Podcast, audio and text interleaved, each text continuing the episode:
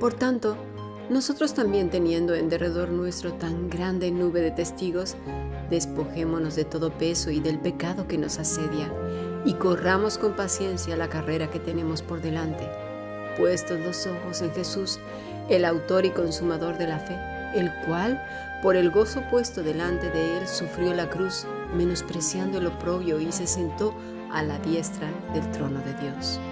Hebreos capítulo 12, versículo 1 al 2. Hemos escuchado palabra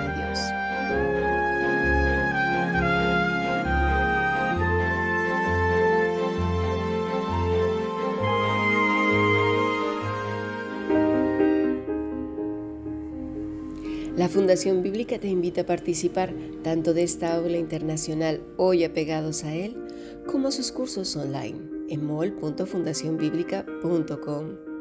También adoración de siervos todos los martes a las 7.30 de la tarde España a través de nuestro canal de YouTube. Para cualquier información escribe a fundacionbiblica.gmail.com. Aprendamos juntos del Maestro. Te esperamos.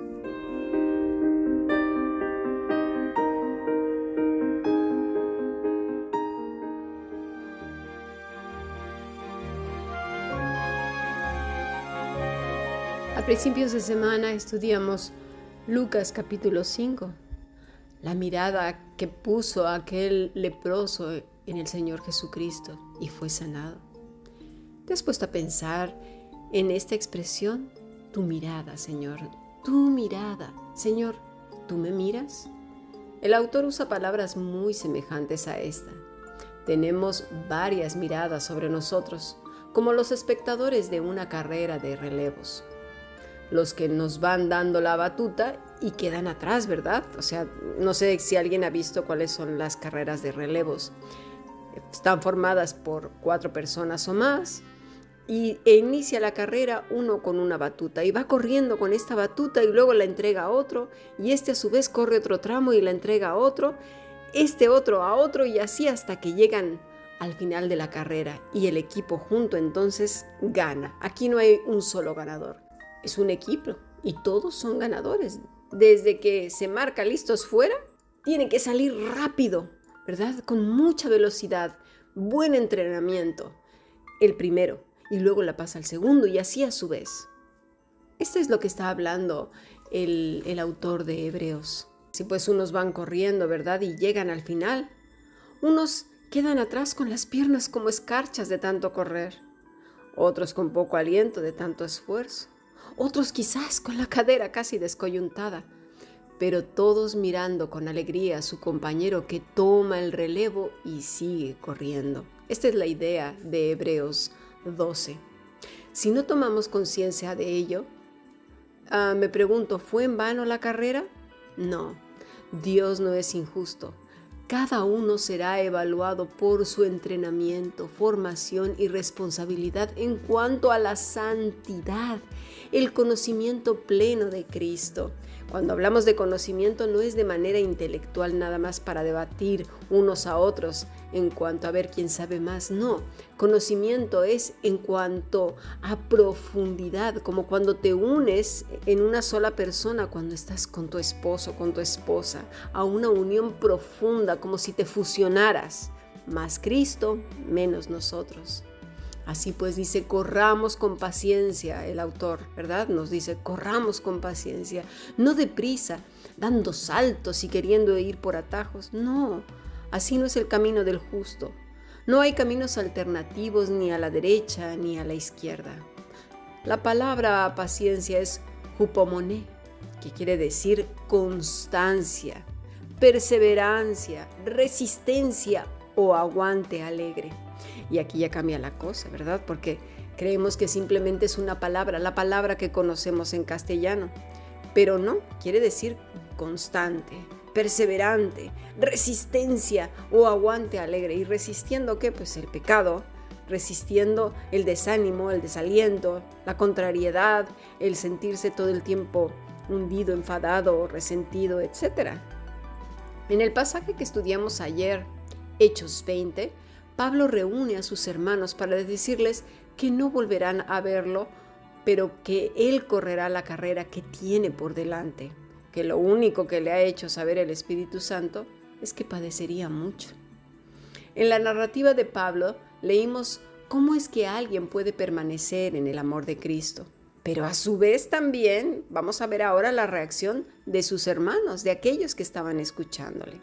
Vámonos a Hechos 20:36. Cuando hubo dicho estas cosas, se puso de rodillas y oró con todos ellos. Este es un aspecto importante del amor, la oración. Y aunque muchos la tengan en menos, y la tienen en menos, ¿sabes por qué? Porque nadie los ve. A algunos les encanta ser vistos. Y bueno, ya muchos conocemos eso, ¿verdad? Gente que le encanta hacer dramas y cosas de estas para que parezcan muy santos o estudian mucho las oraciones con frases ya que ni siquiera las dicen con inteligencia, sino simplemente repetidas como un cliché. Pero esto no es lo que está diciendo Pablo, ni de, bueno, ni por asomo. Dice el versículo 37, entonces hubo gran llanto de todos y echándose al cuello de Pablo le besaban y doliéndose en gran manera por la palabra que dijo de que no verían más su rostro y le acompañaron al barco. Mira, el amor verdadero se muestra en la oración por los hermanos. Dios sabe si esos clamores son verdaderos o son superficiales. En la oración se usan estos reactivos que revelan el corazón del que habla con Dios, del que trae todos los casos a su trono, ya sea como obligación o, como con, constricción del corazón, ¿no? con dolor, con gran pesar. Señor, por favor, ¿no? Padre, te traigo mis hermanos. Padre, mi hermana está sufriendo. Padre, por favor, Clamo a ti por la salvación de los hijos, de las hijas de mi hermana, de mi hermano, por su salud, cosas así, ¿no? Pero que sean realmente de verdad. y, y mira, si no tienes ese sentir, pídelo a Dios, porque eso también es permanecer en su amor. Dice el versículo 37 que hubo gran llanto de todos y echándose en el cuello de Pablo le besaban. El llanto no era un llanto fingido, si así fuera, la misma escritura lo diría.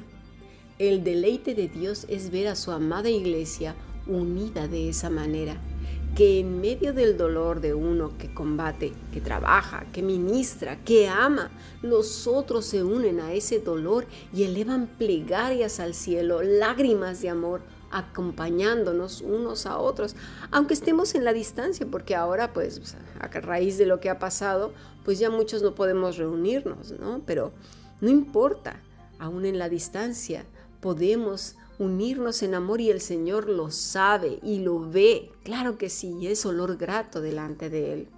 Y si bien es cierto, muchas cosas no cambiarán, ¿eh?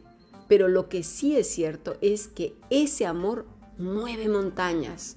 Y dirás, ¿cuáles? Montañas de pecado, de amargura, de ira, de locura, de un mundo que no conoce el amor de Cristo. Corriendo una carrera que no termina hasta el día que nuestras vidas acaben, ¿verdad? Aquí en la tierra o el Señor nos lleve a su presencia. Hoy por la mañana hablaba con el director de la fundación acerca de qué es vivir a Cristo día a día y le comenté el ejemplo que iba a mencionar hoy en nuestra lección. Te sonará un poco curioso, pero lo comparé con el aliento de las personas, el, aliento de los seres humanos.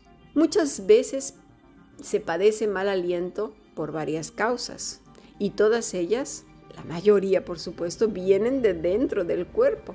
Por ejemplo, problemas en los intestinos, problemas de estómago, problemas en el sistema linfático, problemas bucales, incluyendo la higiene, ¿eh? Problemas de garganta y esófago, por causa de algunos medicamentos, por causa de algunos alimentos y así una serie de etcéteras. Es así que la persona a veces no se da cuenta que tiene mal aliento, porque convive con él todos los días. Pero la gente que está a su lado, a muchas veces les resulta insoportable. Y aunque se lave los dientes, el pH de su boca se mezcla con el dentrífico y esto lo pone peor. Otras veces, aunque use caramelos o chicles, lo único que hace es mezclar esos olores volviéndose un aliento muy desagradable. Bueno, algo parecido sucede con el Hijo, con la hija de Dios, si no tiene a Cristo como fundamento, vestido, calzado, su mente controlada por el Espíritu Santo. Su aliento será fétido y aunque use caramelos o dentrífico, que vendría siendo en este sentido la religiosidad, los versículos y todas esas cosas que nos encanta, ¿verdad? Aparentar, lo que saldrá de esa combinación es abominable para el Señor y para los demás es repulsivo, cargante y torcido. El que vive en el amor de Cristo, su aliento, ¿sabes a qué es? A Cristo. El que tiene mal aliento no es nada más por algunos momentos, ¿verdad? O un buen aliento cuando finge ser alguien o hace algún servicio. No, no, no, esto así no funciona, ¿eh? El buen aliento es siempre. La vida en Cristo es siempre y el que tiene mal aliento a lo que ya sabemos, a pecado y todas esas cosas, religiosidad ahí disfrazada, pues es siempre, más tarde, más temprano, ahí va a salir. El autor de Hebreos, puestos los ojos en Cristo. Pablo se dirige a los filipenses en su epístola, el capítulo 1, versículo 9.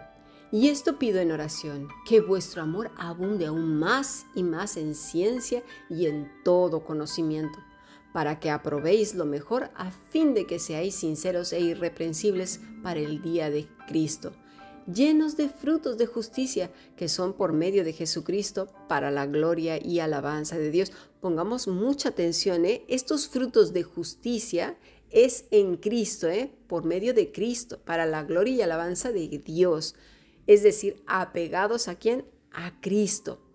Dice, pido en oración que vuestro amor abunde aún más y más en ciencia y en todo conocimiento. Hmm. Vamos a entender un poco más este pasaje. Y es que se refiere precisamente a esa mirada fija en Jesús, en que nuestro amor abunde más y más. Vamos a entender estas palabras. Ciencia, epiginosis. Ciencia, conocimiento pleno, discernimiento, comprender, conocer, entender, informarse. ¿En qué? en las cosas del mundo, en el academicismo, aún en todos los teólogos que conocen 5.934.700 versículos y libros, bueno, desde el primer libro de la humanidad hasta ahora, no, para nada. Vamos a ver el ejemplo que nos pone el mismo Pablo en Romanos 10. Dice, hermanos, ciertamente en el anhelo de mi corazón y mi oración a Dios por Israel, es para salvación, porque yo les doy testimonio de que tienen celo de Dios, pero no conforme a ciencia, porque ignorando la justicia de Dios y procurando establecer la suya propia, no se han sujetado a la justicia de Dios. A eso se refiere Romanos 10, del versículo 1 al 3. Ahora, ¿en qué más? Pues conociendo las señales de los tiempos, según Isaías 7:14, por tanto, el Señor mismo os dará señal He aquí que la Virgen concebirá y dará a luz un hijo y llamará su nombre Emanuel. Muchos se perdieron de la bendición de reconocer a Jesucristo porque no conocían la señal de los tiempos. Lucas 12, 54 al 56 dice así, decía también a la multitud, cuando veis la nube que sale del poniente, luego decís, agua viene, y así sucede. Y cuando sopla el viento del sur, decís, hará calor, y lo hace. Hipócritas, sabéis distinguir el aspecto del cielo y de la tierra, ¿y cómo no distinguís este tiempo? Epiginosis también en los frutos, en el fruto de las personas. Mateo 7:15, guardaos de los falsos profetas que vienen a vosotros con vestidos de ovejas, pero por dentro son lobos rapaces. Por sus frutos los conoceréis. ¿Acaso se recogen uvas de los espinos o higos de los abrojos. Y recordar que ayer vimos que Pablo estaba advirtiendo a este grupo de ancianos, de obispos, que iba a venir un montón de lobos rapaces destruyendo a las ovejas que, habían sido comprados por la preciosa sangre de nuestro Señor Jesucristo. Mis estimados, nadie en este planeta Tierra tiene derecho a humillar, maltratar, avergonzar, exponer, exhibir a ninguna persona. Eso es maltrato psicológico. Chantajear, manipular, todas esas cosas es característico de un lobo rapaz. Por favor, si no tenemos inteligencia y sabiduría espirituales, pidámosla. Ahora vamos a tratar en nuestro siguiente podcast más acerca de esto, porque todas estas cosas son poner los ojos en Cristo. Pasemos al siguiente podcast.